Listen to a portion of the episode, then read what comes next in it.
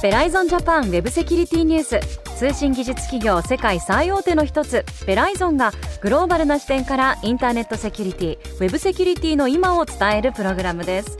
お話しいただくのはベライゾンジャパンソリューションズエグゼクティブセキュリティの森マークさんです。ベライゾンジャパンの森マークです。今回もよろしくお願いします。よろしくお願いします進行は私ちぐさです。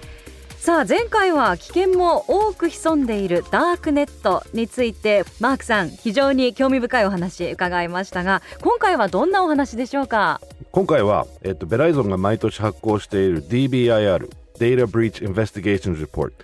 タ漏洩侵害調査報告書の2021年バージョンが5月に発行されましたのでそれについてお話をさせていただければと思ってます特に今回は要点について、えーまとめさせていただいてお話しさせていただければと思ってますはい5月に発表されたばかりということでタイムリーな話題ですよね今回もどうぞよろしくお願いしますよろしくお願いします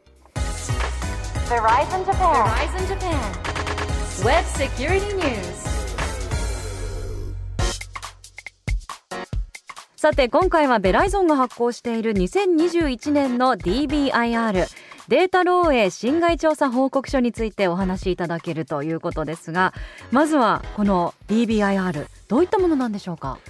えっと、DBIR というのはベライゾンが毎年発行している、えーその年に起こったインシデントや、えーデータ漏洩の、えー情報をまとめて、えーと一つのレポートにしたものです。であの簡単にデータをまとめるだけではなくて実際にデータを分析してその結果を、えっと皆様に、えー共有しています。でもともと2007年からやっているんですけどその時代もあのやはりレポートというものはいっぱいあったんですが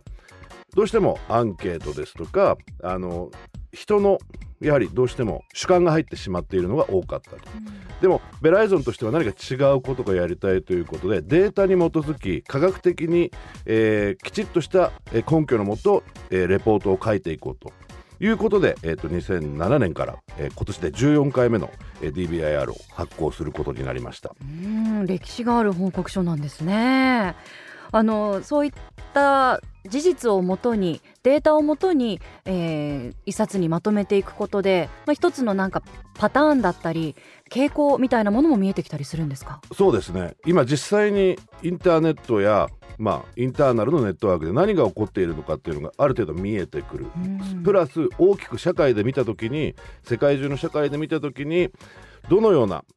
インシデントが起きているどのような漏洩が起きているというところで実際に攻撃者は何を狙っているのかとか何が盗まれたことによってどのぐらいの被害があったのかっていうことも実際に見えてくるというレポートになってます。うんこのレポート主にどういった方が活用されてるんですか？このレポートはやはりセキュリティの従事者ですとかあとあの研究機関なども実際にこのレポートを使っていただいてます。なので日本でもあの引用させてくださいという連絡は年に何度もあの実際に来てますので、うん。あのそういった意味ではデータに基づいたレポートということでやはり使っていただく時もデータを、えーま、データを元にどんどん使っていっていただいているというところが一番大きな特徴かなというふうに思いますね。なるほど。あの専門家の方や研究機関などがよく使うというとなんかこうあまりちょっとハードルが高くて簡単に見ることはできないのかなという印象なんですけど実はこの DBIR ホームページでも公開されてますよね？そうなんですよ。あのもともとあのベライゾンのセキュリティチームがこの、えー DBIR 作るときに皆さんに見ていただくというところであまり難しくない言葉であの一般的にも分かっていただけるようなレポートとして作成をしていっております。なのであのどうしてもアメリカがメインで書いているんでたまにアメリカンジョークが入ってきていや翻訳者がすごく困っていることもあるんですがそういった意味ではデータ、えーどのようにデータを集めてどのようにデータを使って解析したのかというところまで、えー落とし込んで、えーアペンディックスにきちっとそういった情報も入れてきてるんで、データの出どころデータの信憑性、えー解析の、えー結果をすべて皆様にあの提供しています。はい。あの私も拝見したんですけれどもあの私みたいな素人でもあの分かりやすく 書いてくださってて非常に助かりました。あの今気になっている方ベライゾンのホームページでサマリーがあのどなたでも無料で閲覧できるようになってますのでこの放送を聞きながらぜひお時間ある方は見ていただけるとより分かりやすいかなと思います。さあこのベライゾンの DBIR どのようにして作られているのか気になるところなんですけどマークさん DBIR はあの世界中からのインシデントを実は集めてきています。それインシデントというのは何かが起きた時に誰かがそのデータを持って、えーどのように入られて攻撃のターゲットは何だったのかで実際に損失は何だったのかデータはどのようなものが盗まれたのかということを皆さん実は持っているんですね。特にあのインシデントレスポンスのチーム。でそういった情報をまずベライゾンとしてもインシデントレスポンスのサービスを提供していますがグローバルで約80の企業や警察ですとか省庁などが持っているデータを一度いただいてでそれを、えー匿名化したデータをもらってそのデータを使って実際にどのようなインシデントが起きたかということを、えーまあ、落とし込んでいて分析しているという形ですね。なので日本の場合は JP サートという、えー団体がいまして JP サートからデータを毎年実実はいただいてます。であとは一般的に皆さんが知っている時で例えば FBI だとか、FBI も実はインターネットの、えー犯罪に対しての、えー特別な捜査課があるんですね。でそこからデータをいただいて、まあ、そういったものをベースにして実データをもとに解析していっているというような形のレポートになっています。うーん。あの件数もすごいですよね、えー、3万件近いセキュリティインシデントを分析してるんですよね。今年はそうですね、えー、と2万9207インシデントでうんその中で、えー、とご5258件の実際のデータ漏洩の分析をしています。うーん。あのインシデントと漏洩今少しあの分けてお話しされましたけど以前もねこのお話出たかと思うんですけど今一度インシデントと漏洩どう違うのか伺ってもいいですか？インシデントというのは事故何かが起きてる、実際に例えばドス攻撃だとか、うんハッキングの形跡があったとか。でも実被害には、えー到達していないものをインシデントと呼んでますで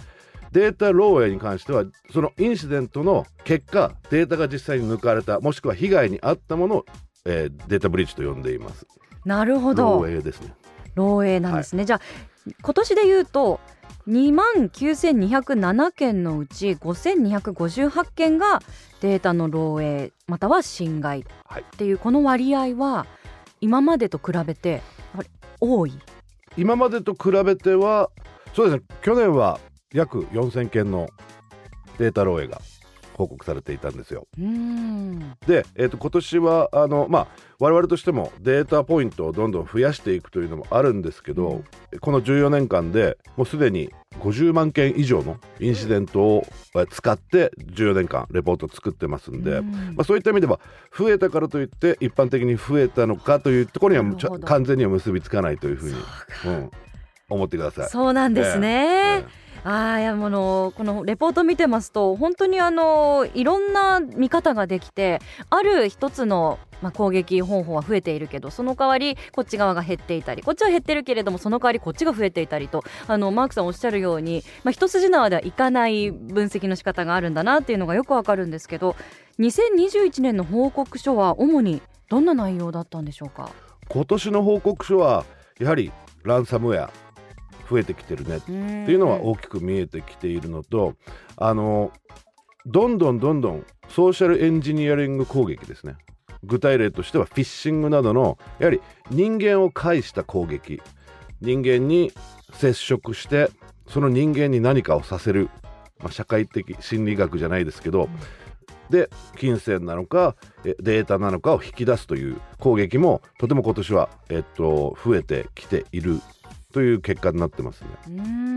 ん。ソーシャルエンジニアリング。こちらもねレポートに出てきますけれども、おっしゃったように何かこう人間の精神にこうちょっと働きかけるような心理的な部分を攻めてくるようなそういった手法ですよね。そうですね。例としてあの今ベックという攻撃が増えてる。ビジネス E メールコンプラマイズ。ビジネスに対しての E メール詐欺なんですけどその人たちってすあの実際に詐欺を行う人たちってやはり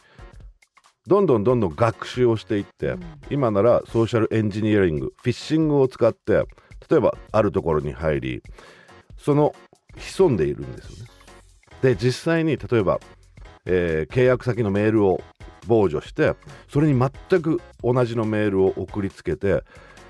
例えばお支払いのメールだった場合には、今回は違うあの銀行口座に入金して